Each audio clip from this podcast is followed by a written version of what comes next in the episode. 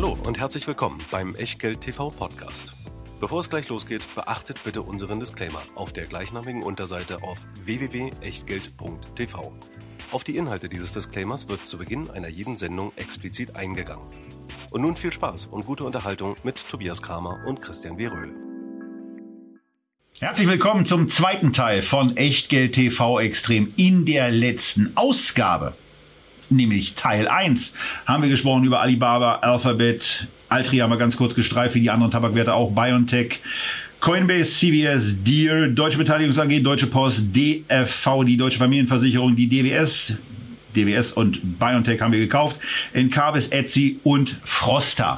Heute sind wir bei Teil 2 unseres Blicks in das Depot angekommen, was wir in den letzten Jahren so aufgebaut haben. Aber nur zu Aktien und nur die Aktien, die nicht aus dem Tabakbereich kommen, die Tabakaktien werden wir wieder im Q3 vielleicht auch Anfang Q4 in einem weiteren Special machen, wo wir vermutlich nochmal einfach die ganze, die ganze Soße nochmal mit reinkaufen. Aber heute geht's um den Blick ins Depot und um Teil 2. Und das geht natürlich nicht ohne Christian und das geht natürlich auch nicht ohne unseren Disclaimer. Denn auch das Echtgeld-TV-Depot und alles, was wir dazu sagen, ist natürlich keine Aufforderung zum Kauf oder Verkauf von Wertpapieren, keine Anlageberatung, Rechtsberatung oder Steuerberatung, sondern es ist eine Blaupause, zu der wir ein paar Meinungen abgeben. Und was ihr aus diesen Meinungen macht oder eben nicht, ja, das ist ganz allein euer Ding und damit auch euer Risiko. Wir können dafür keinerlei Haftung übernehmen, genauso wenig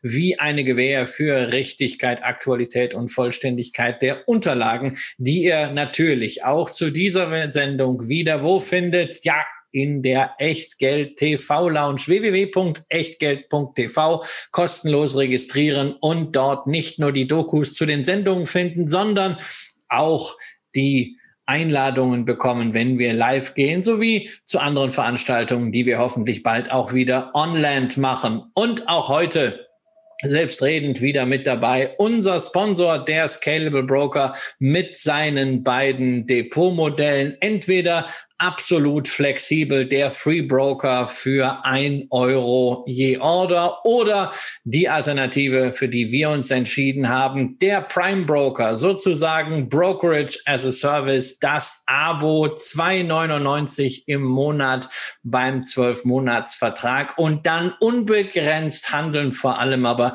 investieren und besparen. 1500 ETFs, 4000 Aktien und das weiterhin ohne einen Mindestbetrag, also ab 0 Euro. Wenn er hier sagt, nach die eine Aktie, die hier in dem Echtgeld-TV-Depot drin ist, da möchte ich genau ein Stück mal von haben. Und selbst wenn sie nur 20 Euro kostet, weil ich es einfach beobachten will, dann könnt ihr das auch jetzt beim Scalable Broker machen. Und falls ihr immer noch kein Kunde dort seid, kein Depot habt, einfach auf dem Link unter diesem Video klicken und dann geht das ganz schnell. Legen wir sofort los. Wir sind ja bis Froster gekommen. Wir sind bei Higher Smart Home stehen geblieben. Und da müssen wir zunächst mal sagen, also ich habe da jetzt nicht wirklich was Neues zu, zu sagen. Ich weiß nicht, ob Christian soweit ist, aber bei der Gelegenheit will ich gleich zum Start auf unsere Echtgeld TV Lounge verweisen und will euch zeigen, wie ihr, wenn ihr beispielsweise auch mal mehrere Videos sucht, was bei Haya jetzt nicht so der Fall ist, wie ihr eine Aktie schnell findet. Also auf echtgeld.tv in den Bereich Wertpapiere, dort den Namen der Aktie, die euch interessiert, eingeben und dann gucken, was wir am 21.04. dazu gesagt haben, warum wir diese Aktie gekauft haben, die im Moment eben 4,2 Prozent seit unserem Kauf im Minus liegt, aber das ist eben etwas, wo wir auch mal sagen, geben wir dem Ganzen und auch dem ganzen Thema doch mal zwei, drei, vier, fünf Jahre Zeit. Dieser Markt ist so gigantisch, dass ihn Lars Thomsen, ein befreundeter Zukunftsforscher, als größer als den Automobilmarkt beschreibt. Und ich gehe jetzt gerade nur auf den Markt ein, der mit elektronischen Haushaltsrobotern zu tun hat, wo ein Unternehmen wie Hire Smart Home dann auch irgendwann präsent sein sollte. Aus meiner Sicht ein spannendes Investment, was man eben genau in der Dosis, wie wir es hier bei Echtgeld TV gerne machen, einfach mit drin haben kann. Deswegen habe ich es damals auch gekauft und mehr ist von meiner Seite da nicht zu sagen. Von mir aus, Christian, könnten wir direkt weiter dahin gehen, was eigentlich jeder zu Hause größtenteils als Waschmittel beispielsweise zu stehen hat.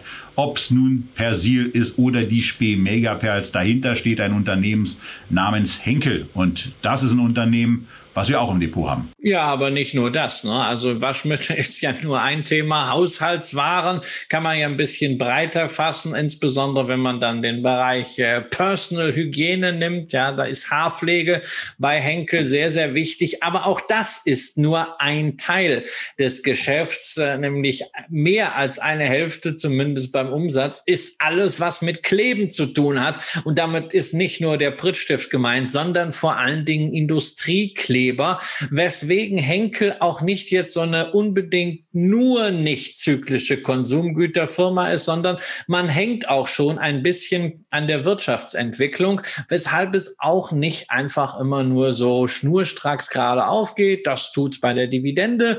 Da sehen wir seit über 25 Jahren keine Erhöhung, meistens leichte Anhebung. Das Ganze garniert mit einem relativ niedrigen Payout. Aber wenn man sich dann mal die Ergebnisse von Jahr zu Jahr anschaut, dann ist da schon ein bisschen Schwankung drin. Und das liegt eben daran, dass diese Klebstoffsparte äh, durchaus zyklisch ist. Selbst wenn man sagen muss, das Corona-Jahr was ja für die Wirtschaft eine besondere Herausforderung ist, das hat man sehr, sehr ordentlich hinter sich gebracht. Und zwar äh, dann auch jetzt äh, gerade wieder mit, mit guten Zahlen in der Klebstoffsparte. Äh, ähm, 13 Prozent Umsatzzuwachs hier. Da musste man plötzlich einsehen, das eher schwierige Geschäft ist das mit der Haarpflege. Ja, aber weswegen wir eben auch diese Aktie gekauft haben, ist etwas, wo man, äh, wo wir im Grunde genommen darauf setzen, dass sich ein bestimmter Trend dann eben auch mal ändert und äh, vielleicht auch umkehrt. Die Aktie äh, ist jetzt wenn man sich, wenn man sich hier mal anguckt, was so seit 2017 passiert ist, als sie bei 125 angekommen ist, nicht unbedingt gut durch die letzten Jahre gekommen, aber das hat eben auch Gründe. Und diese Gründe seht ihr zum einen an stagnierenden Umsätzen. Auch hier nochmal für die Podcast-Hörer der Hinweis, wir haben für diese Sendungen keine Unterlagen fertig gemacht, weil das bei 48 Aktien, die wir insgesamt besprechen, in einem Rutsch wir zeichnen ja in einem Rutsch drei Formate auf.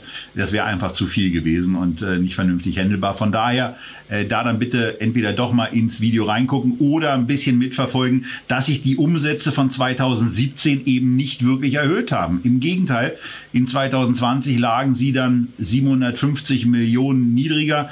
Also von daher eine nicht so ganz optimale Entwicklung und Erschwerend kommt auch noch hinzu, die Marge hat mitgelitten und äh, wir sind hier eben äh, optimistisch, dass sich dieses umdrehen wird. Wir konnten im Grunde genommen äh, jetzt auch mit den Zahlen, ähm, mit den jüngeren Zahlen schon mal sehen, dass das ein bisschen aufzugehen scheint äh, auf einer TTM-Betrachtung. Jetzt eben wieder eine Nettomarge bei 10. KGV liegt im Moment auf der zurückgerechneten Betrachtungsebene bei knapp 22 und das ist für das, was Henkel eigentlich macht und was vor allen Dingen auch noch an Potenzial da ist, wenn man die Marge wieder etwas erhebt und vielleicht auch mal auf den Umsatzwachstumspfad zurückkommt.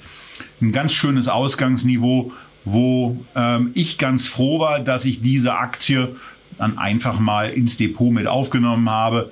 Ähm, die 10 Prozent, die wir da im Moment vorne liegen, sind im Grunde genommen egal, denn es geht hier darum, äh, bei einem, bei einem deutschen, äh, bei einem alten deutschen Standardwert an einer hoffentlich besseren Zukunft äh, zu partizipieren, als die dreijährige Vergangenheit es gerade zum Ausdruck bringt. Ja, wobei du bist mir jetzt eigentlich in der Summe ein bisschen zu positiv. Ja, also was die jüngsten Fortschritte angeht im Klebstoffgeschäft, muss ich sagen, auf jeden Fall. Insbesondere, wenn du dir mal die Innovationen anschaust. Also zum Beispiel, äh, was man jetzt macht bei silikonfreien Wärmedämmungen für Batterien, die in E-Autos eingesetzt werden. Oder äh, Klebstoffe, die zu 60 Prozent aus pflanzlichen äh, Ausgangsrohstoffen bestehen. Da ist man wirklich extrem innovativ. Da scheint man auch am Markt, im Vertrieb erfolgreich zu sein. Das Problem bleibt der Kosmetikbereich, wo man irgendwie zwischen Baum und Borke hängt. Man ist nicht Discount, man ist aber auch nicht Premium. Und äh, eigentlich haben wir im Konsumbereich in den letzten Jahren äh, wirklich doch diese Polarisierung gesehen. Entweder läuft ganz billig oder ganz exklusiv und äh, Henkel ist so Mittelmaß. Und Mittelmaß hat eben dann ein Margengeschäft. Das heißt also ausgerechnet der Bereich, der lange Zeit so richtig gut und stabil gelaufen ist, der ist derjenige, wo man jetzt etwas machen muss, wo man vielleicht auch mal investieren muss. Es gab ja immer wieder die Gerüchte, dass man von Coty das ganze Vella-Geschäft übernimmt. Äh, Coty, die äh, ähm, äh, Familie Reimann, hatte sich ja da mit Peter Haaf ein bisschen übernommen. Wir hatten das auch mal in der Sendung. Aber irgendwie, äh, da will man nicht rein. Liegt natürlich auch daran, dass es bei Henkel ein gewisses Vakuum äh, im Management gab. Kaspar Rohrstedt, der ja inzwischen bei Adidas war, war lange Jahre Chef von Henkel. Der Kurs lief unter seiner Ägide sehr erfolgreich, aber Rohrstedt ist ja nun bekannt als jemand, der ein gnadenloser Controller ist, nicht unbedingt ein Produktmensch und auch nicht der empathischste, hat man letztes Jahr ja gesehen äh, bei der ganzen Mietendiskussion mit Adidas. Ja, und dann musste sich Henkel erstmal jetzt von Kaspar Rohrstedt erholen. Das hat ein bisschen gedauert. Ähm, man hat äh, den Hans von Bühlen drei Jahre lang ziemlich glücklos verschlissen. Jetzt hat man seit Jahresanfang einen äh, 2020 einen neuen äh, CEO mit Carsten Knobel. Der muss halt jetzt erst auch mal Profil gegen diese Familie gewinnen. Also das ist wirklich eine Story für Anleger mit einem langen Atem, aber auf dem Niveau jetzt ist das Risiko nach unten sehr, sehr überschaubar, nur für die Perspektive nach oben. Da muss was getan werden, deshalb ist es für mich absolut nicht mehr als eine Haltenposition. Wir reden ja hier, wir reden ja über, oft über Aktien, äh, die dann, die dann stark steigen, stark fallen. Und natürlich bleibt es dabei nicht aus, dass wir auch mal ins Klo greifen. Ähm, wir haben das in verschiedenen Situationen ja auch schon gehabt. Wir kommen auch gleich noch zu einer Aktie, wo das auch passiert ist, wo wir dann aber nachgekauft haben und zwar in keinem so schlechten Moment.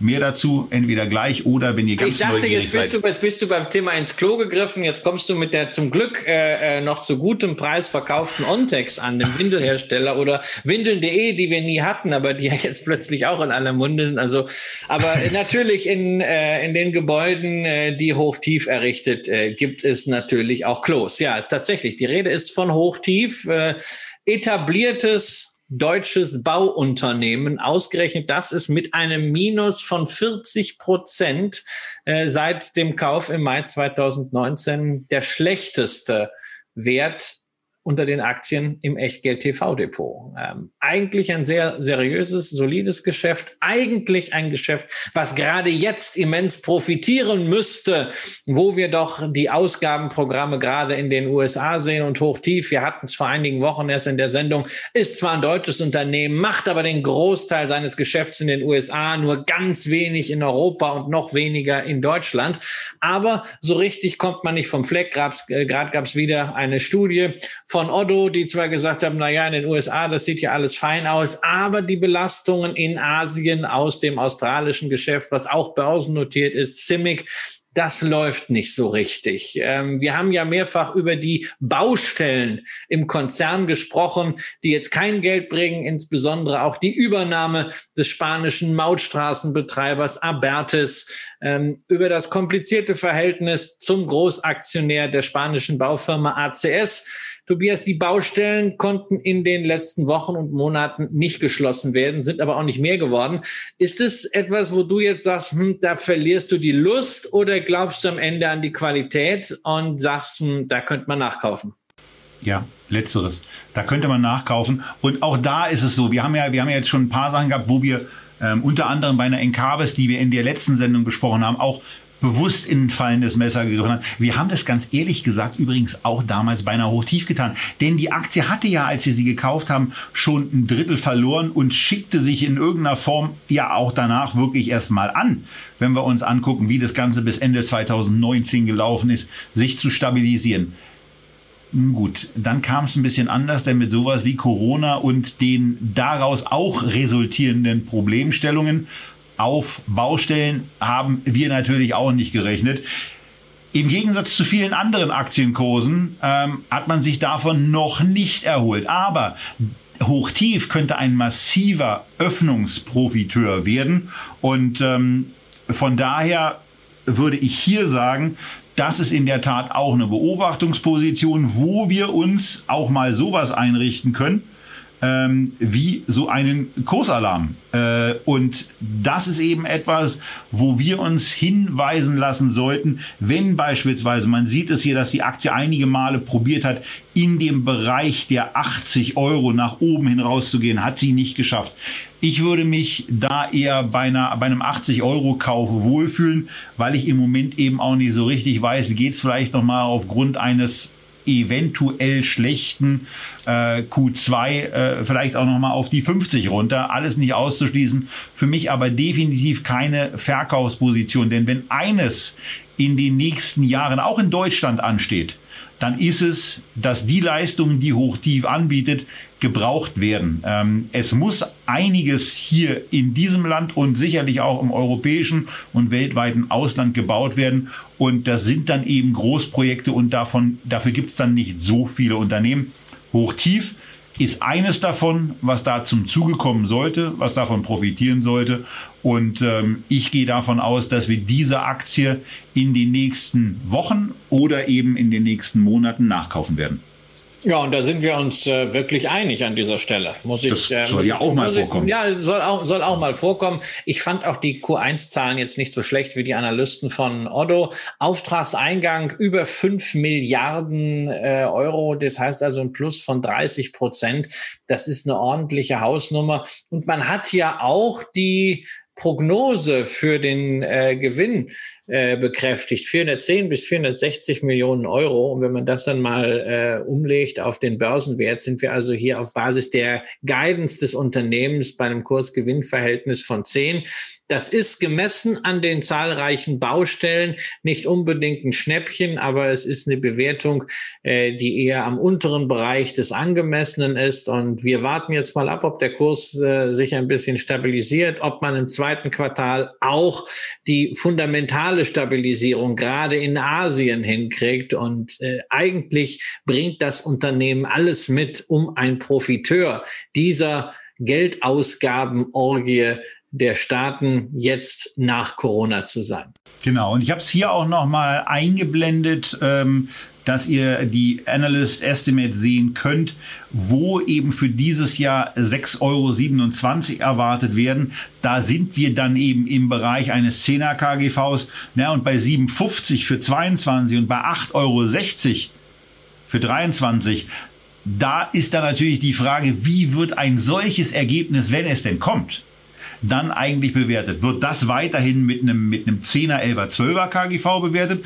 Oder sagt man dann, wenn eine solche Krise überstanden ist, naja, das könnte uns beispielsweise auch ein 15er KGV wert sein? Naja, und wenn man, wenn man sagt, so knappe 9 Euro mal 15, dann ist man eben einfach mal auf einem, auf einem dann möglich erscheinenden Kursniveau von 135, was aus der heutigen Perspektive eben eine Verdopplung wäre. Also von ich sagte, daher. Ich sagte jetzt, wenn die einen anderen Aktionär hätten, statt ACS, ja, ähm, und wenn die dieses äh, Geschäft Abertes nicht gemacht hätten, was halt wirklich ein sehr, sehr komplexer Kreuzdeal ist, für eine Übernahme einer börsennotierten äh, Firma, dann wäre man jetzt auch bereit, das mit 15 oder 16 KGV zu bepreisen. Das sind ja. einfach grundsätzliche strukturelle Probleme. Und damals, als dieser Deal gemacht wurde, ähm, da musste man, wie bei so vielen Übernahmen, wenn sie zu komplex werden, einfach sehr, sehr skeptisch sein.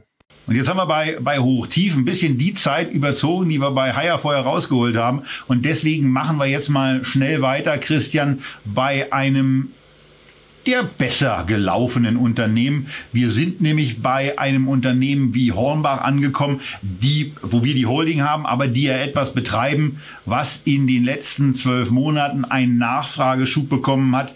Die Aktie ist knappe 56 Prozent aktuell im Plus die Hornbach Holding, die wir damals auch ganz bewusst gekauft haben, ähm, ist einer unserer Depotlieblinge seit Oktober 2018 mit im Depot und ähm, ja, die Thesen, die glaube ich du damals aufgestellt hast, die haben sich äh, ganz gut bewahrheitet und die Aktie hat sich sehr, sehr schön entwickelt. Ja, also die sind dieser Disruption durch Amazon, das war damals die Sendung Death by Amazon, äh, bislang sehr, sehr gut entkommen, hatten natürlich mit Corona eine Sondersituation, was natürlich auch eine Achterbahnfahrt war. Am Eingangs der Pandemie dachte man, oh Gott, man muss die Baumärkte schließen und die Aktie stürzte ab innerhalb weniger Tage von 65 auf 33. Dann hat man plötzlich festgestellt, oh, Baumärkte haben offen, die Leute wissen nicht, was sie tun sollen. Sie rennen in die Baumärkte und machen ihre Häuser und Gärten schön. Dann wurde die Aktie hochgejubelt auf 100, ein Niveau, was sie zuvor noch nie gesehen hatte. Dann ging ging es wieder runter.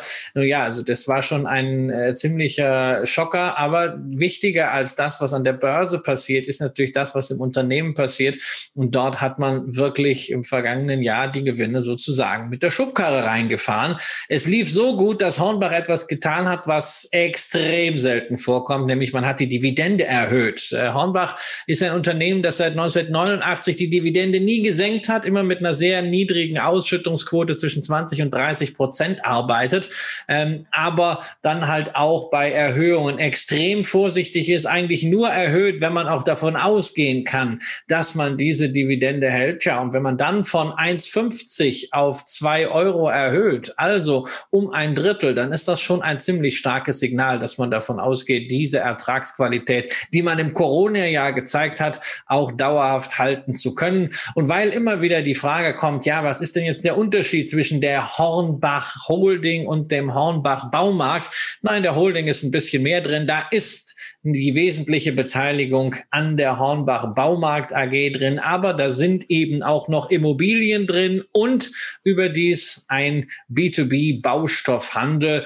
Ähm, dadurch ist auch die äh, Hornbach Holding ein bisschen größer, ein bisschen schwerer, ein bisschen liquider. Deswegen haben wir uns für diese Aktie entschieden. Wenn ihr aber schon lange bei Hornbach dabei seid und den Baumarkt habt, ist das auch nicht schlimm. Wobei auch da man natürlich sagen muss, ihr brauchtet viel Geduld in der Kurs, äh, Kursentwicklung über fünf Jahre, über zehn Jahre war das bei Hornbach nicht doll. Man hat in Deutschland irgendwie vor Baumärkten ziemlich Manschetten, seit sich damals Praktiker mit minus 20 Prozent auf alles außer Tiernahrung ziemlich zerlegt hat, einen Preiskampf angezettelt hat, in dem alle verloren haben, Praktiker am Ende dann sogar alles, sprich das ganze Unternehmen. Seitdem habe ich immer irgendwie den Eindruck, ist man ein bisschen vorsichtig, da mal ein KGV dran zu schreiben. Ganz anders als in den USA, wo ja Home Depot und Lowe's zwei Unternehmen sind, die nicht nur grandioses Wachstum viel kontinuierlicher auch als Hornbach liefern, aber die eben auch deutlich jenseits des 20er KGVs bewertet sind. Und damit machen wir weiter mit einer Aktie, bei der ich eben schon mal so ein bisschen vorgeguckt habe, weil ich mir gar nicht vorstellen konnte, dass der Kauf dieses Unternehmens, nämlich Intel, schon knapp ein Jahr zurückliegt. Also da sieht man dann schon, wie die Zeit fliegt. Ich weiß noch, dass die, dass die Diskussion danach, nach unserer Chip-Sendung, ähm, die im Juli dann 2020 offensichtlich stattgefunden hat, mir kommt das vor, als wenn es vor drei Monaten gewesen wäre, äh, etwas hitziger war, weil man das nicht verstanden hat, dass ich mich in der Situation für die Intel entschieden habe. Ich habe jetzt keinen Benchmark-Vergleich ähm, ich freue mich hier an der Stelle über A. Ich habe den natürlich, Herr Kollege Kramer. Ich habe natürlich. Mach das gleich. Ich freue mich erstmal über die 16 Prozent. Das bringe ich noch zu Ende und dann kommt der Benchmark-Vergleich von Kollege Röhl. Aber es gab eben auch regelmäßig Dividenden. Äh, das ist ja auch eine ganz schöne Sache. Also da sind dann eben auch nochmal so 20 Euro reingekommen, die natürlich eine Rendite auch beeinflussen, die dann irgendwie sicherlich im Konto irgendwie untergehen. Aber hier eine Entwicklung, die ganz schön ist, wo man sich aber, auch wenn man die Nachrichten der letzten Zeit sich so anguckt, immer wieder die Frage stellt und damit flanke ich dann rüber zu Christian, ob dieses Unternehmen so zukunftssicher aufgestellt ist, wie es gerne glauben machen möchte, insbesondere im Wettbewerbsvergleich zu einer AMD, die wir damals besprochen haben, zu einer Taiwan Semiconductor und diesem klitzekleinen Unternehmen, was sich jetzt auch einbildet, in die Chip-Produktion selber einzusteigen, Apple. Ja, also du hast jetzt sehr viele Benchmarks genannt. Ähm, wir haben ja bei äh, AMD oder auch Nvidia die Situation, dass es keine Chip-Produzenten sind, sondern im Wesentlichen Chip-Designer. Und dann haben wir Taiwan Semiconductor Manufacturing. Das ist der große Halbleiterproduzent. Und äh, Intel macht ja beides, Design und Produktion, ist allerdings bei den extrem dünnen äh, ähm, Halbleitern in der Situation, dass man das nicht so hinkriegt wie Taiwan Semiconductor Manufacturing, die sind die Zukunft. Ja, und da sieht man auch, dass sich das im Kurs widerspiegelt. Intel plus 16 Prozent bei uns im Depot und während dieser Zeit Taiwan Semiconductor Manufacturing plus 50 Prozent. Aber die Taiwanesen haben natürlich das politische Risiko und sind inzwischen auch vom KGV her doppelt so teuer. Bei äh, Intel ist halt immer die Frage, die haben viele Krisen in der Vergangenheit auch überstanden, sind am Ende immer wieder stärker wiedergekommen, haben auch viele gute Akquisitionen jetzt schon getätigt an kleinen Zulieferern. Aber die wesentliche Frage bleibt natürlich, werden sie ein produzierendes Unternehmen bleiben oder werden sie Richtung Chip Design gehen. Daran hängt sehr viel, nicht nur für das Unternehmen, sondern auch für die USA. Denn wenn Intel sich entscheiden sollte, die Produktionskapazitäten aufzugeben, wird das natürlich für die USA, was die Abhängigkeit von Asien angeht, ein schwerer Schlag. Deshalb will man das natürlich in der US-Regierung überhaupt nicht. Für mich gehört Intel in ein breites Depot, vor allen Dingen auch wegen der Dividendenqualität. Aber da ist dann eben auch eine Texas Instruments drin, da ist eine ASML drin drin. Ich tue mich mit diesen Halbleitergeschichten sehr schwer. Meine Wahl damals wäre gewesen Taiwan Semiconductor, weil es eben das größte Unternehmen ist im Chip-Bereich, mittlerweile eines der Top Ten Unternehmen der Welt von der Marktkapitalisierung her. Und für denjenigen, der sagt, puh, das ist mir alles zu schwierig, was weiß denn ich davon? Ich glaube einfach, Halbleiter werden gebraucht, wenn wir Digitalisierung haben wollen. Nun, dafür haben wir ja auch mal einen ETF besprochen von FunAct, den Global Semiconductor ETF. Auch den findet ihr in der Echtgeld TV Lounge.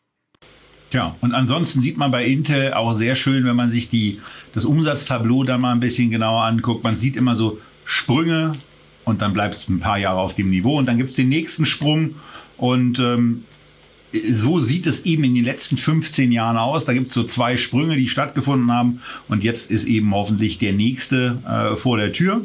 Bleibt den Aktionären also auch mir, und natürlich dem Unternehmen zu wünschen. Bei der Bewertung ist es eben so, dass diese, dass diese Aktien ja ganz, ganz oft ähm, günstig bewertet erscheinen. Ähm, aber man muss dann eben auch sagen, gerade weil ich hier eben auch ein, ein Live-Kommentar gelesen habe, dass Intel das neue Nokia sei, ähm, dass man technologisch manchmal ganz, ganz schnell überholt und auch abgehängt werden kann. AMD hat das beispielsweise auch schon mal erlebt und sich dann wieder komplett davon berappelt.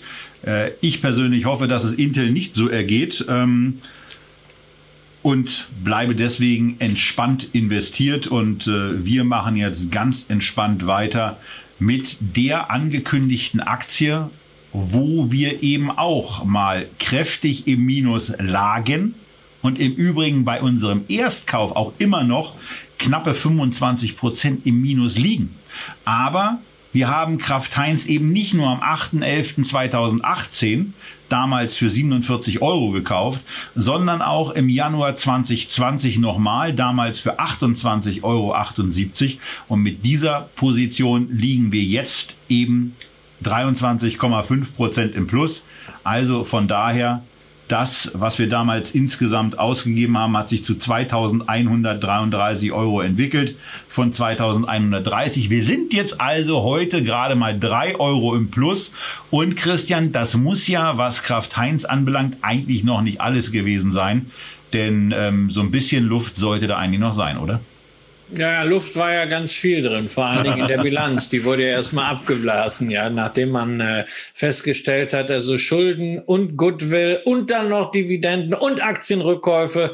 Da ist keine so wahnsinnig gute Idee. Ne? Also wenn man aus zwei wirklich tollen Unternehmen, Kraft und Heinz, dann äh, ähm, Holger Lehmann von 3G Capital ranlässt, äh, Warren Buffett äh, einfach nur zuschaut, dann kommt sowas raus. Also da sind schon böse Dinge gelaufen. Das Unternehmen wurde inzwischen stabilisiert. Es gibt auch äh, einen neuen CEO CEO, der über ein Jahr gebraucht hat, sich mal so richtig einzuarbeiten, bis er dann eine neue Strategie vorgelegt hat. Und ich habe mir ernsthaft diese Strategie äh, mal, mal angeschaut und ich bin da so hin und her gerissen. Ja, es erinnert mich so ein bisschen ähm, an, an äh, hier in Berlin Francotyp Postalia, diesen Frankiermaschinenhersteller, ja, die dann irgendwie plötzlich der, der Digitalisierungsexperte äh, für Verschlüsselungstechnologie werden wollten. Das hörte sich einerseits ganz gut an, aber auch irgendwie ein bisschen groß. Und bei Kraft Heinz geht es jetzt darum, also man will jetzt nicht mehr in Produkten denken, ja, also äh, Ketchup hier und Mayonnaise da und Soße da und Käse, sondern man denkt jetzt so in Erlebniswelten. Also Taste Elevation heißt das dann. Easy Meals, Snacks, Fast Fresh Meat, Deserts und Hydration. Also das ist alles so total aufgehoben. Ich habe gedacht, äh, war da irgendwie McKinsey dran oder eine Branding-Agentur? Das ist schon ziemlich aufgeblasen. Es hört sich ziemlich sophisticated. Am Ende bleiben die Produkte aber irgendwie trotzdem dieselben.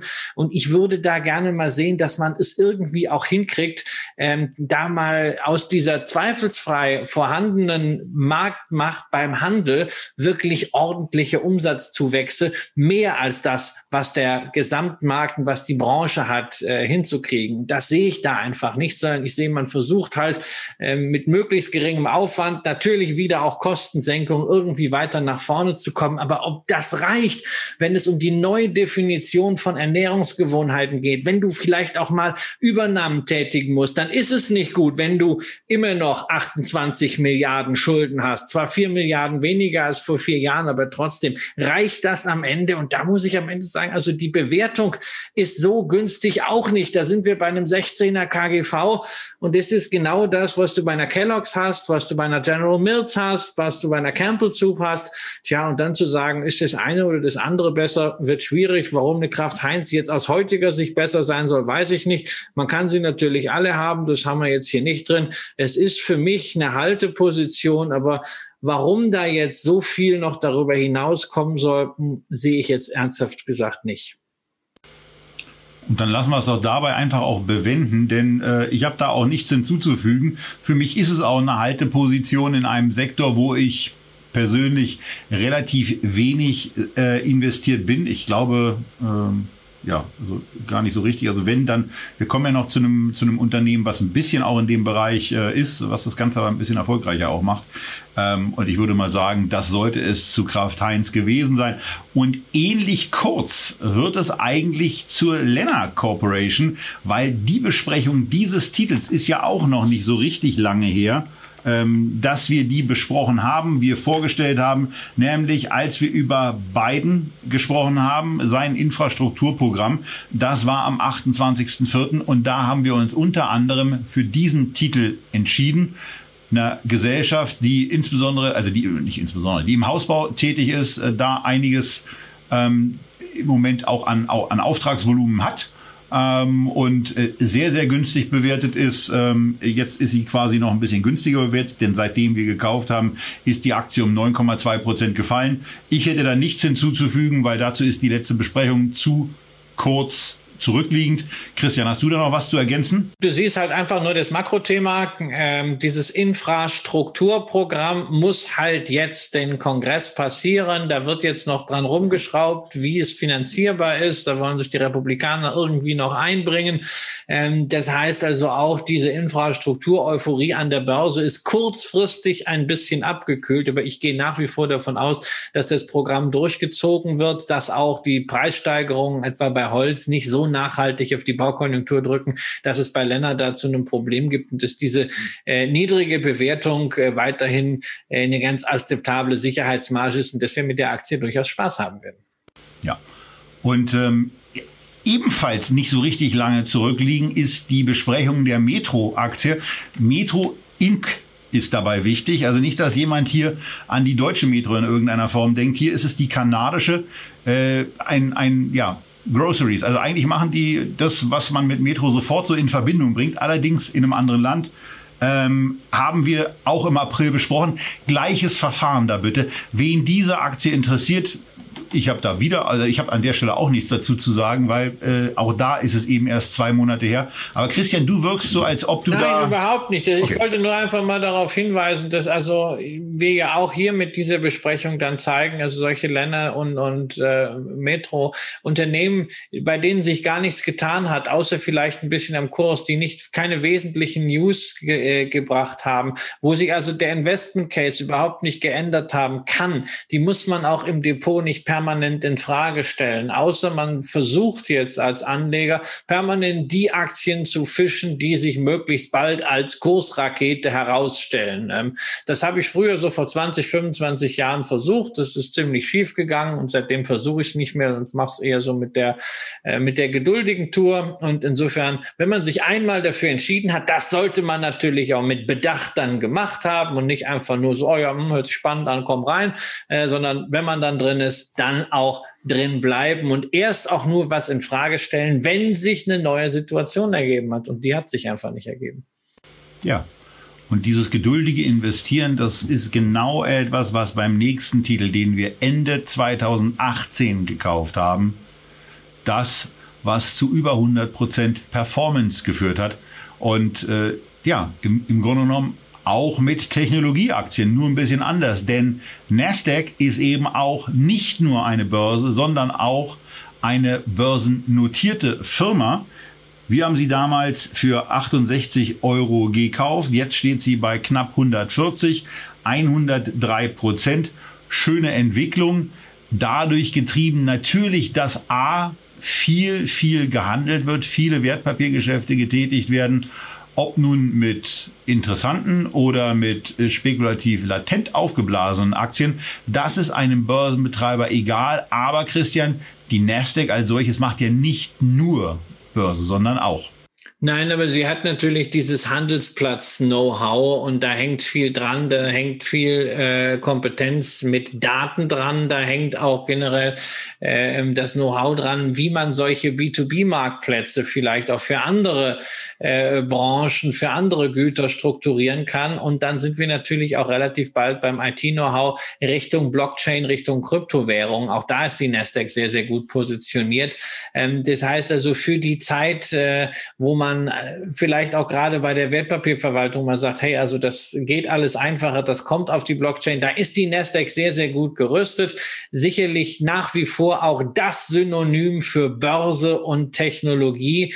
Die größte Strahlwirkung auch für Tech-Unternehmen, die an die Börse wollen, weltweit. Du kannst natürlich auch in Frankfurt an die Börse gehen, du kannst auch in Shanghai gehen, aber am Ende diesen Sound, wir gehen an die Nasdaq, ähm, den hast du halt nur einmal auf auf der Welt und das ist dort und daran verdient man natürlich dann auch entsprechend am Handel, dass man auch globale Unternehmen ranzieht, sowas wie eine Kupang beispielsweise aus Südkorea, die wir auch schon in der Sendung hatten. Das ist großartig. Das ist inzwischen sehr, sehr ordentlich gepreist ähm, mit einem Kursgewinnverhältnis äh, deutlich jenseits der 20, aber ich persönlich bin ja immer der Meinung, eine Firma, die wächst, eine Firma, die erfolgreiches Geschäft macht und die dann halt auch ein bisschen teurer ist, ist mir lieber als eine Firma, wo ich mich frage, warum läuft's denn eigentlich trotz der Börsensituation doch eher so beschaulich bis mau? wie hier bei uns in Deutschland, in Frankfurt bei der Deutsche Börse AG, die ja von der Nasdaq zumindest im Kurs kräftig abgehängt wurde und die bei den Zuwächsen auch sonst nicht so mitgekommen ist. Ja, und da muss man sich dann eben fragen, äh, ist das eigentlich ein Unternehmen, in das man investieren sollte? Wir wollen die Deutsche Börse AG aber heute nicht besprechen. Wir haben das in der Vergangenheit übrigens auch da schon getan. Dort findet ihr eben auch in der Echtgeld TV Lounge Interwertpapiere was wir dazu gesagt haben. Und äh, da ist auch die Risikosituation ein, ein etwas anderes Thema, denn die Deutsche Börse AG profitiert ja auch von anderen Bereichen normalerweise mit äh, ordentlichen Erträgen, die A vor der großen Disruptionswelle möglicherweise stehen. Und ähm, für einen anderen Geschäftsbereich, nämlich den der Eurex, gab es jetzt zumindest für Privatanleger äh, zumindest bis auf weiteres eine steuerliche Entscheidung, die nicht so richtig angenehm ist. Also von daher, da äh, bläst es äh, diesem Börsenplatzbetreiber, der ja überdies äh, auch noch durch ein paar gescheiterte Übernahmeversuche aufgefallen ist, äh, einiges ins Gesicht. Und ähm, äh, ja, ich äh, bin ja bei der Aktie generell sehr, sehr skeptisch ähm, und fühle mich deswegen besonders wohl, äh, dass wir einen, äh, einen solchen äh, primär technologiegetriebenen äh, Dienstleister da haben, äh, wie die Nasdaq Aktie und äh, ja, bleibe da äh, ganz entspannt, bis du irgendwann mal sagst nach dem Motto, war schön, lass uns mal woanders hingehen. Nö, also das äh, sehe ich momentan nicht. Es gibt eine ganze Reihe von Börsenaktien. Letztens habe ich auf Twitter eine super spannende Vorstellung gehört von Claudio äh, zur Warschauer Börse. Sehr, sehr günstig bewertet, also im Vergleich zu deutscher Börse. Nasdaq Polen ist ja nun ein sehr spannender Nischenmarkt, aber ähm, das ist dann wirklich was fürs Nebenwertesegment, wenn man in das Thema Handelsplätze investieren möchte. Und Handelsplätze müssen nicht nur unbedingt Aktienbörsen sein. Das werden wir in der Zukunft, glaube ich, noch sehr, sehr deutlich sehen, je mehr auch die Blockchain und ähnliche Systeme an Gewicht gewinnen, ähm, da ist man mit der Nasdaq super aufgestellt. Ja, und ähm, jetzt müssen wir alphabetisch nochmal einen ganz kleinen Sprung zurück machen, denn wir haben in der Tat gerade eine Aktie übersprungen. Und zwar eine Aktie, die wir vor kurzem bei IR Echtgeld TV zu Gast hatten und zu der wir uns nach diesem Talk eigentlich noch gar nicht geäußert hatten weil, äh, glaube ich, noch gar keine Sendung stattgefunden hat. Von daher, wir haben sie eben auch noch nicht äh, ins Echtgeld TV Depot gekauft. Und da steht ja im Grunde genommen auch noch die Entscheidung an. Christian, vielleicht mal aus deiner Sicht, wie hat dir denn der Auftritt von Lloyd Fonds bei uns gefallen?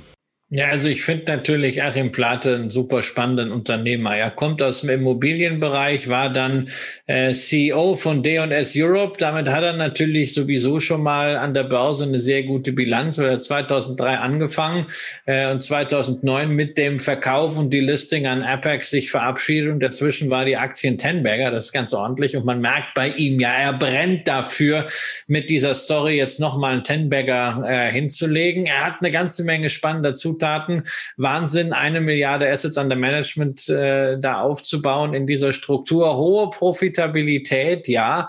Ähm, aber mich würde natürlich an der einen oder anderen Stelle noch mehr interessieren zu den einzelnen Bereichen. Äh, ich glaube, wir hatten das in der Sendung ja auch schon, dass wir eigentlich drei Ansatzpunkte hatten bei Lloyd für Folgesendungen, nämlich was ist in den aktiv gemanagten Fonds eigentlich so los? Äh, sind die vielleicht auch mal interessant für unsere Sendung? Was hat das mit diesem Like eigentlich im Detail auf sich mit dieser Alternative zum Robo-Advisor, dem sogenannten Wealth Tech und äh, wie soll das eigentlich mit dieser Like-Tokenisierung laufen?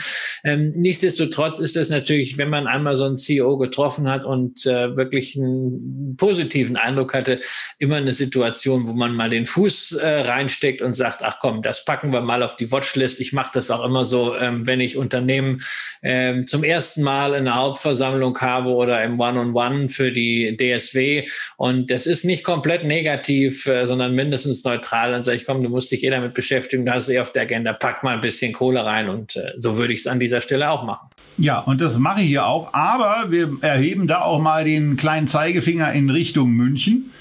Wir tun das natürlich immer nur auf einem, auf einem ganz äh, humorvollen Niveau, aber der Briefkurs in an der, am Börsenplatz GetEx, über den wir ja bei Scalable handeln, der ist jetzt gerade tatsächlich vier Cent höher als bei Quotrix in Düsseldorf. Und liebe Münchner, das ist doch etwas, was ihr euch nicht gefallen lasst. Von daher limitieren wir natürlich jetzt erstmal für die weiteren Minuten auf 8,54 Euro und ich gehe davon aus, dass das auch ausgeführt wird. Ansonsten werde ich wahrscheinlich in der Sendung nochmal anpassen und dann eben für diese vier Cent höher kaufen ähm, wie, wie mir kommen jetzt Zuschauer zuvor und treiben hier auf einmal den Kurs auf, auf 8,70 oder sowas. Ähm, aber das ist genau das Thema. Also limitiertes Ordern, das ist eine Aktie, die ist eben auch noch einigermaßen eng ähm, und von daher äh, wirklich mit einem, mit einem strengen Limit hier auch rangehen. Aber wir haben ja auch da vom Vorstand gehört, dass, es, dass er eben einige Aktionäre hat, die bei, bei 4 Euro gesagt haben, ah, jetzt ist die Aktie so gestiegen, bei 6 Euro gesagt haben, ah, jetzt ist die Aktie so gestiegen, bei 8 Euro äh, gesagt haben, jetzt ist die Aktie so gestiegen. Äh, wir haben ihn ja auf diese 54, äh, 45 Prozent Wachstum äh, mehrfach äh, angesprochen und er hat die mehrfach bestätigt. Er hat sie eigentlich auch für dieses Jahr, ähm, naja, als äh, eigentlich locker zu erreichende Hürde dargestellt. Ähm, und von daher ähm, ist es dann eben so, ich habe ja bei Echtgeld TV schon mal eine sehr, sehr gute Erfahrung gemacht, als ich den Vorstand mehrfach auf die kommunizierte Wachstumszahl angesprochen habe. Das war damals bei der Media und Games, ähm, wo ich Remco Westermann zweimal auf diese 30 Prozent, die er in den Raum gestellt hatte, abge äh, angesprochen habe. Und ähm, naja, Remco Westermann hat ja mit seinen Kollegen nach unseren beiden Talks dann auch wirklich geliefert und äh, hat eine sehr, sehr beeindruckende Wertentwicklung mit der immer mal wieder verwässerten Media und Games Aktie hingelegt. Hier soll eigentlich äh, nicht so richtig verbessert werden. Und jetzt gucken wir mal, was in den nächsten Minuten und im Laufe dieser Sendung in München an Getex noch passiert, ob man sich da vielleicht mal umguckt und sagt, naja, in Düsseldorf gibt es ja einen günstigeren Kurs. Das kann ja wohl nicht so richtig sein. Mir hat der Auftritt sehr, sehr gut gefallen. Ich fand es sehr, sehr angenehm, dass wir mal auch einen wirklich sehr, sehr positiven, äh, überzeugten und ähm, auch selbstbewussten CEO bei uns in der Sendung hatten. In dieser Form vielleicht noch nicht geschehen. Wir haben an ein paar Kommentaren, die eben die individuelle Meinung widerspiegeln, gesehen, dass das nicht überall so gut ankam. Bei mir kam es schon im Vorgespräch sehr, sehr gut an. Und ähm, ich bin jetzt äh, gespannt, wie das hier weitergeht und äh, würde mich freuen, wenn diese Order ausgeführt werden würde. Und ähm, ja, bin eigentlich auch da ganz guten Mutes, dass viele der Wachstumsziele, die die Lloyd-Fonds AG sich da gesetzt hat, A, erreicht werden und B, weiß ich ja, dass wir schon in ein paar Monaten zu einem Update mit der Lloyd-Fonds AG zustande kommen, wo wir dann eben mal gucken, was wurde versprochen und was wurde erreicht.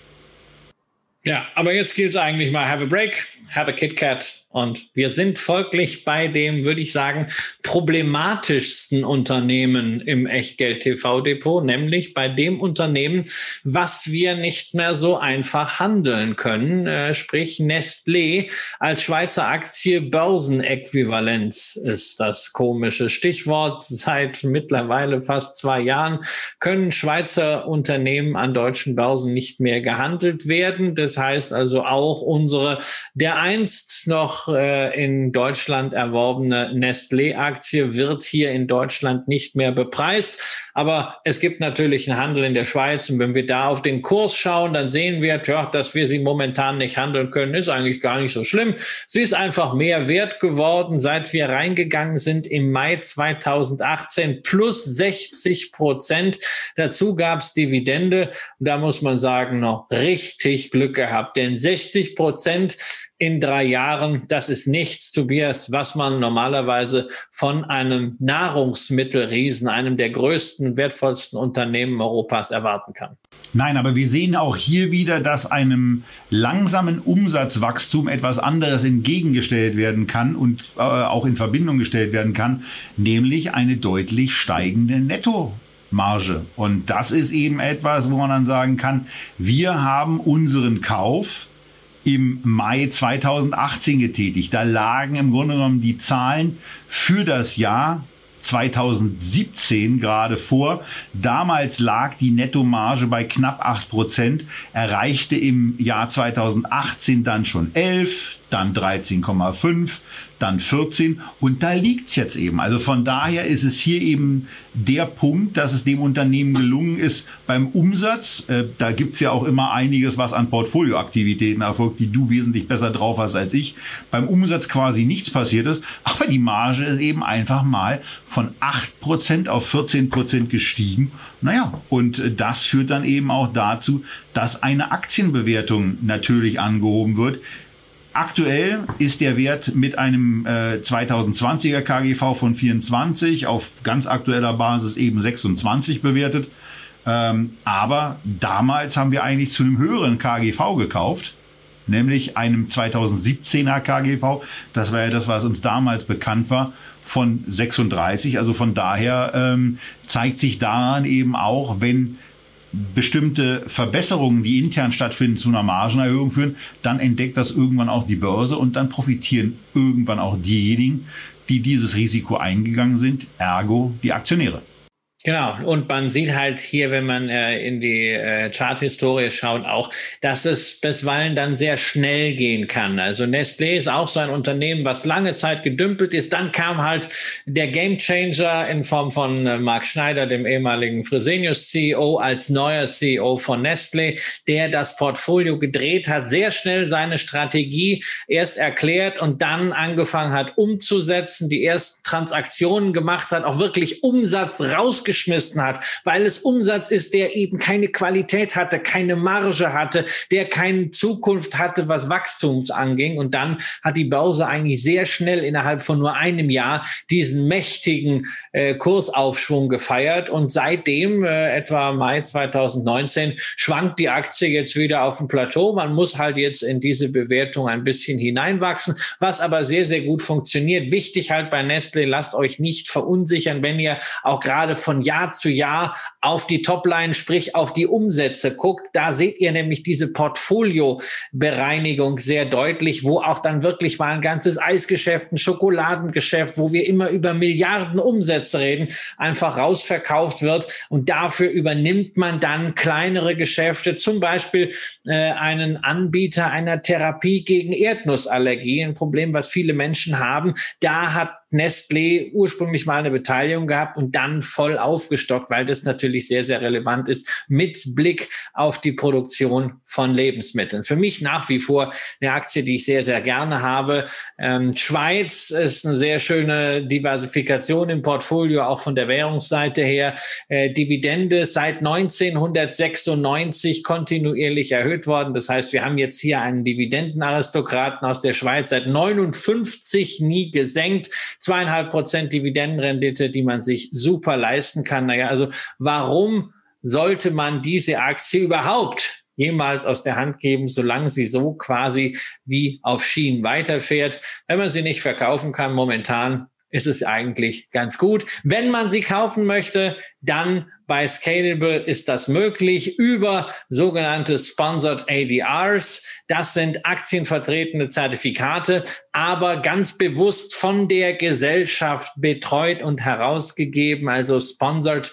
Ähm, das hat also nochmal eine andere Qualität als bei vielen diesen Zertifikaten sonst. Dieses aktienvertretende Zertifikat wird auch bei GetEx gehandelt. Da könnt ihr also, wenn ihr möchtet, eins zu eins über diese Lösung auch Nestlé mit ins Portfolio nehmen. So, und jetzt kommen wir zu einer Aktie, die ähm, gelegentlich sehr viel Unruhe verursacht, insbesondere in unseren QA-Session äh, auch ein bisschen Unruhe verdient hat. Denn die New Oriental Education ist in letzter Zeit jetzt nicht so unbedingt optimal gelaufen. Aber sie ist bei weitem nicht so schlecht gelaufen, wie sie hier in diesem Chart dargestellt wird. Denn, liebe Kollegen von Bada, es wäre total nett, wenn in der, in der Verwaltung der Wertpapiere einfach mal dieser Split, der vor mittlerweile drei Monaten stattgefunden hat, hinterlegt werden können. Denn diese Aktie Aktie ist mitnichten von 140,50 Euro auf 14,75 gefallen, sondern es gab einen 10 zu 1 Split. Und dass der immer noch nicht eingearbeitet ist, da weiß ich, dass der eine oder andere Anruf bei Scalable erfolgt. Der erfolgt im Übrigen da auch von uns. Und das eine oder andere an kritischen Worten. Ähm, aber äh, da ist man dann teilweise eben auch auf den Partner angewiesen. Und ja, äh, also da darf man ruhig mal dann tätig werden und das Ganze in Ordnung bringen. Gehen wir auf die Aktie. Da ist etwas passiert, denn das ist ja eigentlich ganz, ganz lange wirklich gut gelaufen. Aber dann, Christian, ähm, wir waren mit dieser Aktie schon richtig brutal vorne. Über 100 Prozent waren wir auf den ersten Kauf im Plus. Und ja. jetzt sind wir mit beiden Tranchen plötzlich im Minus. Das also, was wir mal einmal als Aktie des Monats gekauft hatten und dann auch noch mal in meiner Ten-Bagger Nominierung von 2019 äh, einer meiner Kandidaten gewesen. Und der Hintergrund ist mal wieder, wie bei erratischen Kursbewegungen häufig, China und die Politik. New Oriental Education ist ja übrigens auch mit ADRs gelistet in den USA. Aber es ist ein chinesisches Unternehmen, chinesischer Bildungsanbieter, betreibt dort vor allem Schulen, ist aber auch online aktiv, ähm, Vorbereitung sehr stark für ähm, Menschen, die zur Universität wollen, die Sprachen lernen wollen. Aber letztendlich hat man diese gesamte Bildungswertschöpfungskette äh, abgedeckt. Und äh, die chinesische Regierung hat mit den zahlreichen, inzwischen ja auch vielfach börsennotierten Bildungsanbietern so allmählich ihre Probleme. Das ist alles ein bisschen zu kommerziell.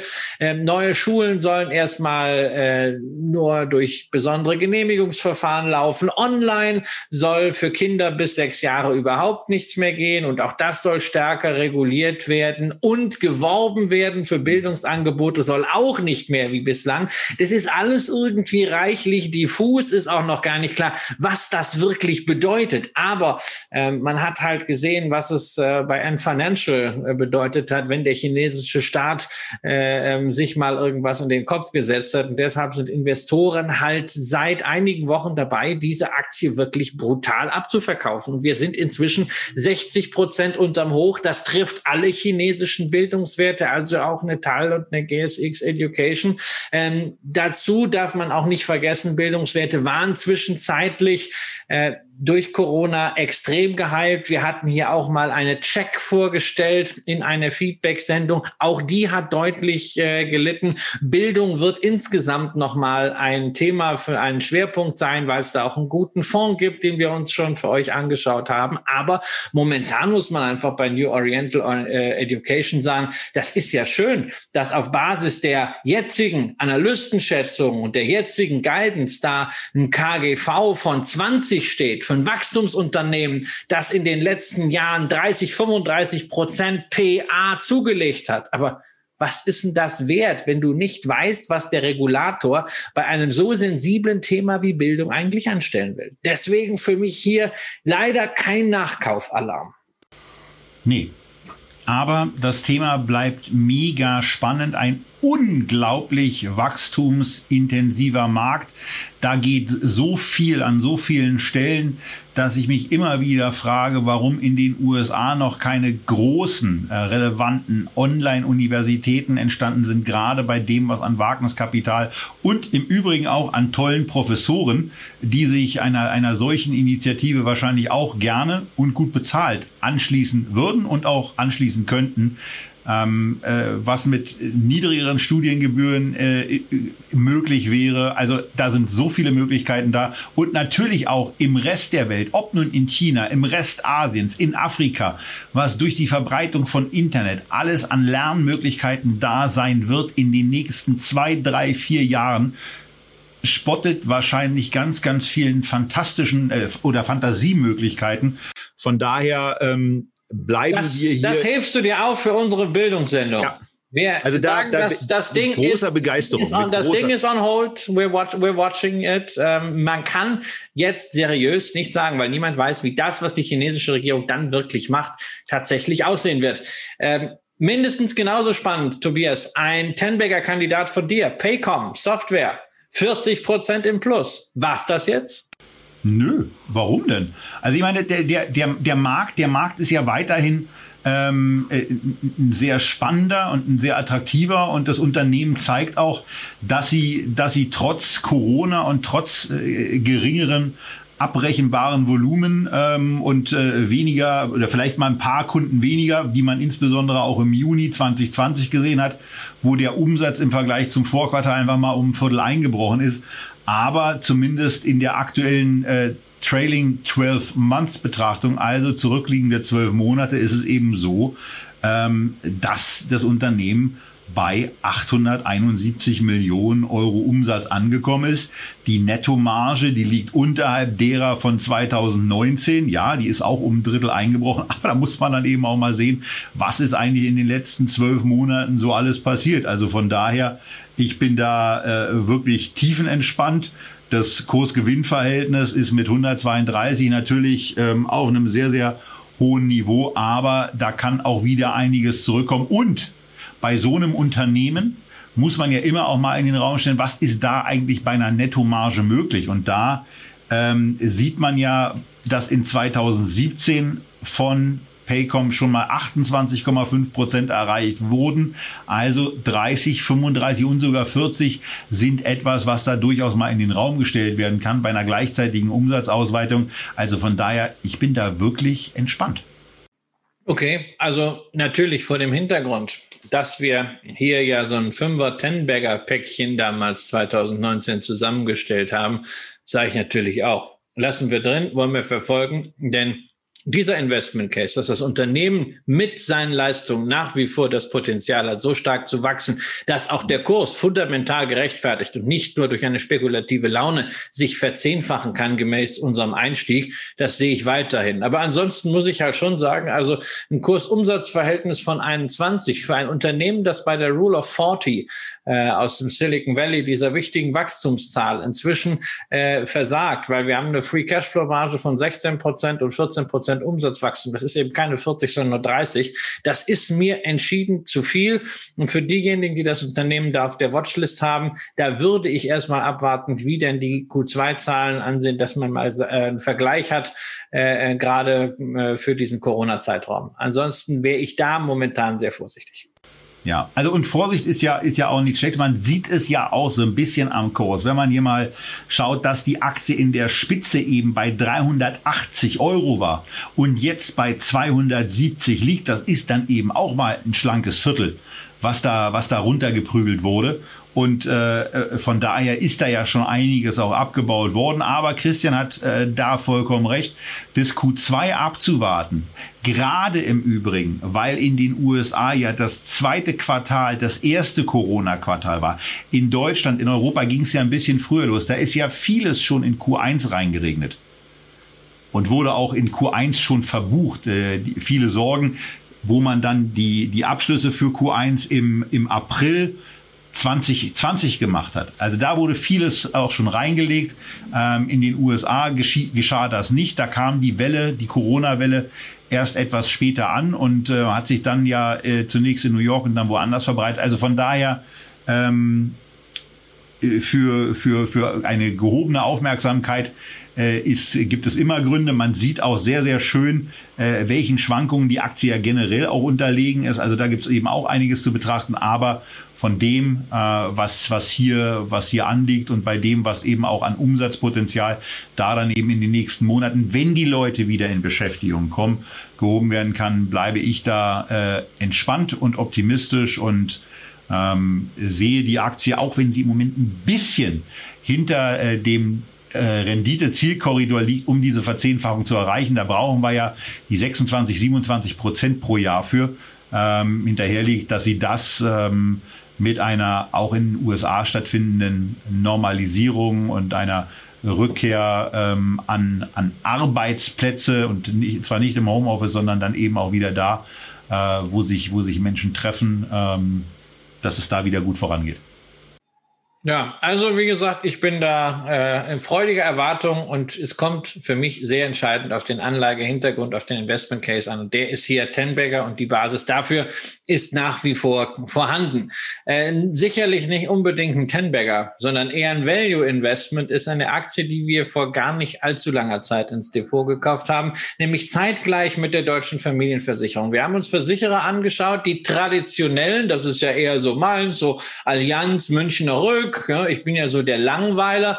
Du fandst die neuen, die coolen Unternehmen etwas besser, äh, wie die deutsche Familienversicherung. Und letztendlich als InsurTech ja fast auch zu sehen, äh, Ping An aus China, äh, eine konsequent digitale Versicherung, kommt aus der analogen Welt, aber hat sich immer wieder gehäutet, auf sich auf verschiedene digitale Plattformen gestellt, die ihrerseits inzwischen auch teilweise börsennotiert sind in Hongkong beziehungsweise sogar in den USA, beispielsweise äh, Ping An Healthcare, die wohl bekannteste davon.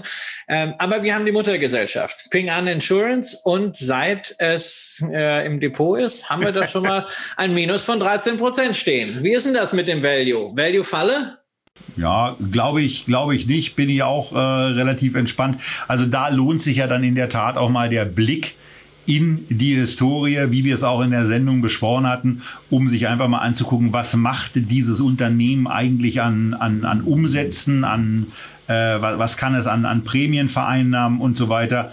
Ähm, und das liest sich ja dann schon sehr beeindruckend. A, das Wachstum, aber B eben auch, wo man mittlerweile angekommen ist, nämlich in der Euro-Umrechnung bei 140 Millionen Euro. Na, also jetzt muss ich mir nochmal nachgucken, was die hier eigentlich angeben. Äh, nicht, dass es andere, nicht, dass es andere Werte sind. Ähm, so, was haben wir hier? All Name in Millions. Also von daher äh, sind das hier eben 140 Milliarden. Da ist es dann doch mal ganz gut, äh, kurz ein bisschen innezuhalten, um nochmal zu kontrollieren, was man da gerade für Zahlen vorliest. Also 140 Milliarden Euro und das Land ist ja groß, also da geht schon noch ein bisschen was. Ähm, und die Bewertungseinheiten bleiben eben auch sehr, sehr günstig. Auf, ähm, auf, der, auf der jetzigen Basis macht die Aktie ein Euro Gewinn pro Aktie. Ähm, ich hatte ja damals diesen, diesen, diese 10 Euro Limit Order eingegeben, die dann eine ganze Weile gebraucht hat, bis sie ausgefüllt wurde. Und danach ging es dann nochmal runter. Also da hätte man auch eine 9 Euro oder eine 8 Euro, naja, 8,50 Euro halt noch nicht Euro eingeben können. Aber nein, ich bin da sehr, sehr entspannt und äh, das ist dann eben, das ist dann eben für mich die typische Costolani-Geschichte. Ne? Jetzt ist der Hund eben mal ein bisschen hinten dran. Ja, wobei man darf natürlich eins nicht vergessen, dass da immer äh, links und rechts so kleine Bömmchen äh, des Weges lauern äh, und dass der äh, Hund natürlich dann ein bisschen verführt wird, wenn du das äh, in diesem Beispiel mal so sehen willst. Denn äh, es ist ja nicht ohne Grund, dass die Aktie gefallen ist. Ping An hat sich auf Geheiß des Staates an einer Rettungsaktion für die Peking University Founder Group beteiligt. Das ist so ein Technologiekonglomerat, was in den 80er Jahren entstanden ist. Ähm, sehr, sehr äh, gelaufen ist, unterstützt eben von der äh, Peking University, da sehr viel Know-how in Geschäftsmodelle transferiert hat, die teilweise auch wieder wie bei diesen Konglomeraten in Asien häufig dann börsennotiert sind. Äh, dummerweise hat man parallel zu den operativen Erfolgen auch immer mehr Schulden äh, angehäuft und dieses Unternehmen drohte nun unter der Schuldenlast zusammenzubrechen. Und daraufhin hat die Regierung in Peking dann Ping an äh, zusammen zusammen mit zwei äh, staatlichen äh, Körperschaften gebeten, in Anführungszeichen, sich doch um die Rettung zu kümmern. Ping An wird dort äh, acht Milliarden Dollar umgerechnet einschießen, wird dadurch natürlich auch 70 Prozent Eigner dieser neuen Einheit, aber macht damit etwas im IT-Bereich, was eigentlich gar nicht so klassisch Kerngeschäft ist, zeigt aber einmal mehr die politischen Risiken in China, weshalb ich ja nach wie vor der Meinung bin, ja, man muss in China präsent präsent sein, wie insgesamt in Asien. Asien ist ja zum Glück nicht nur in China, aber Diversifikation ist sehr wichtig, weshalb ich ja äh, vorwiegend abgesehen von solchen Venture-Positionen wie New Oriental äh, Education, äh, da in ETFs bin. Und da ist ja auch eine Ping an, einer der Top 5 Werte im MSCI Emerging Markets Index. Ja, und ich habe gerade nochmal nachgeguckt, also äh, 200-Tage-Linie im Moment bei 9,55. Ähm, für mich ein glasklarer Nachkaufkandidat. Also auch da, das soll sich bitte erstmal beruhigen. Wir hatten das ja heute schon bei einigen Werten. Ähm, ich muss mir danach nochmal aufschreiben, bei welchen Werten ich das eigentlich so alles gesagt habe. Aber wir haben hier ein paar Aktien, die äh, bei einer Beruhigung dann äh, ganz klar ein Kandidat sind, dann eben auch aufgestockt zu werden. Ping An äh, ist eine, ist, ist da, gehört da für mich absolut dazu. Ähm, ich finde, ich finde die Ansicht, die die Videozuschauer von euch sehen und äh, wegen der äh, ich die Podcast-Zuhörer äh, einfach mal auffordere, dann rechts ranzufahren und sich eben das Video herunterzuladen ähm, und da nochmal reinzugucken. Also diese, die, dieses Wachstum, äh, was, was die Gesellschaft da äh, seit zwei, ja, ist egal, wo man eigentlich hinguckt, seit ist egal. Also in den 15 Jahren, die aufgelistet sind, gezeigt hat, ist phänomenal. Und wenn da durch das, was du da gerade geschildert hast, dann beispielsweise auch mal in einem Quartal ein Dämpfer reinkommt, so dass eine Marge, die man ja schon im 15er, 13er und 14er Bereich hatte, dann eben auf 9 Prozent, auf unter 9 Prozent fällt, ja, also das ist das mir egal. Das ist mir egal. Also ob jetzt hier Marge da und so. Ich bin ja nicht so der der der Number Cruncher, aber ich sehe halt einfach, wenn die chinesische Regierung jetzt einmal hier bei der Peking University Founder Group gesagt hat, hey komm, rettet die mal, kümmert euch darum. Ja, also ich meine, in äh, China gibt es noch eine ganze Reihe anderer Unternehmen äh, von hoher Bedeutung, die irgendwie ein Problem mit der Schuldenlast haben. Und ähm, also diese politischen Eingriffe zeigen einfach nur meiner Ansicht nach das Risiko. Deswegen ist ja die Bewertung auch so niedrig natürlich, man kriegt eine Prämie, aber man darf eben nicht vergessen, dieser Prämie steht eben auch ein Risiko gegenüber. Ist ja auch nicht so schlecht, wenn man überhaupt mal äh, eine Prämie für Risiken äh, kriegt, weil wir sehen das ja häufig an äh, Märkten, dass du Risiken eingehst, aber überhaupt keine Prämie mehr kriegst. Ja. Und damit kommen wir dann zur letzten Aktie beim zweiten Teil vom Blick in das Depot. Und wir sind bei einem Unternehmen angekommen, Christian, ähm, was äh, uns beiden eigentlich gefällt. Einmal, weil sie Großaktionär bei einem Ten-Bagger-Kandidaten von dir sind und bei mir kommt das natürlich total gut an, dass man quasi einen Schnapper macht. Äh, und wir reden von der Porsche-Aktie. Ja, die Porsche-Aktie, die eben eine Porsche Automobil Holding ist. Und das heißt etwa nicht, dass man damit äh, an der Sportwagenschmiede Porsche beteiligt ist, sondern man ist, wir haben das in einer Sendung, die ihr im Archiv nachschauen müsst, lang und breit erklärt, eben der Großaktionär von Volkswagen. Die Vorzugsaktien von Porsche sind eben nur börsennotiert. Die Stammaktien liegen bei den Familien Porsche und Piaget. Das ist das Beteiligungsvehikel. Komplexe Transaktion damals in den Wirren 2008, 2009.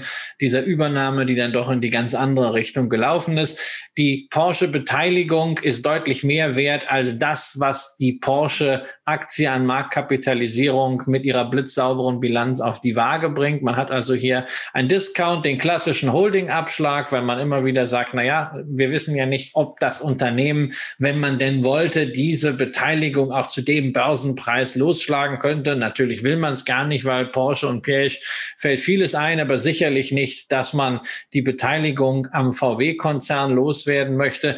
Insofern, das ist einfach ein Weg, die Volkswagen-Beteiligung zu erwerben, auch damit natürlich an den Dividenden von Volkswagen zu partizipieren. Dazu gibt es noch ein paar andere Beteiligungen. Und es liegt ja auch noch nicht so lange zurück, dass wir über diese ähm, äh, über dieses Investment gesprochen haben. Auch da hat sich am Investment-Hintergrund nichts geändert. Nur man sieht, dass die gesamte Szenerie in Bewegung ist. Die Familie Piech äh, soll zusammen mit anderen Investoren ein Angebot abgegeben haben für die Lamborghini-Marke, die ja in Volkswagen steckt. Und es wird immer wieder kolportiert, dass die Familien Porsche und Piech mehr Einfluss wieder auf den Sportwagenhersteller Porsche Porsche, der ja auch im VW-Konzern steckt, haben wollten. Und äh, naja, man wird mal überlegen, ob es dann da vielleicht einen Börsengang doch mal gibt. Es hieß erst nein, dann ja, dann jetzt wieder irgendwie vielleicht. Ähm, es könnte sein, dass auch die Porsche Holding dann in irgendeiner Form sich da stärker engagiert und dass man da dann auch mit im Boot sitzt. Insofern ein intelligentes Investment für diejenigen, die Porsche und Volkswagen, den gesamten Konzern, die gesamte Fantasie, Elektromobilität sozusagen über Bande spielen wollen. Und das war der zweite Teil vom Echtgeld TV Extrem Special, unserem Blick in das Depot und was wir da in den letzten Jahren eigentlich so an Aktien alles aufgebaut haben. Also alles außer Tabak, ne? Denn Tabak machen wir, wie gesagt, Ende Q3, Anfang Q4 in einer Wiedervorlage und einer eventuell nochmal stattfindenden Nachkaufsession, äh, wenn sich die Aktien weiterhin auf diesem Niveau, wo wir im Moment etwa plus minus null liegen, Dividenden nicht einberechnet, ähm, dazu dann später im Jahr mehr und ähm, schon in ein paar Tagen kommt der dritte Teil von Echtgeld TV Extrem. Wenn ihr euch sagt, das hätte ich aber ganz gerne alles am Stück gesehen, das wäre doch viel besser gewesen, tja, dann muss man dann eben einfach mal sagen, dann bitte auf den Verteiler von Echtgeld TV setzen lassen, denn dann hättet ihr die Chance gehabt am, was ist heute, am 9.6. All das in einer abendlichen extremen Fassung zu sehen. Wir haben jetzt, wo wir diese Abmoderation einsprechen, 20.46 Uhr und eine Folge liegt noch vor uns und äh, dann ist aber für den heutigen Abend wirklich Schluss. So wie jetzt für euch äh, am YouTube-Kanal mit diesem Video Schluss ist. Aber es gibt ja im Archiv noch so ein paar Videos, wo ihr reingucken könnt. Porsche wäre zum Beispiel eine Idee, wo ihr euch die Sachen angucken könnt. Aber auch die Tenbagger-Sendungen, die wir schon gemacht haben, sind immer noch mal ein Blick wert. Auch um mal zu gucken, wie sich eigentlich einzelne Werte so entwickelt haben. Und von daher entlassen wir euch jetzt in den Tag, Abend oder in den was auch immer. Macht's gut, bleibt gesund, bis zum nächsten Mal.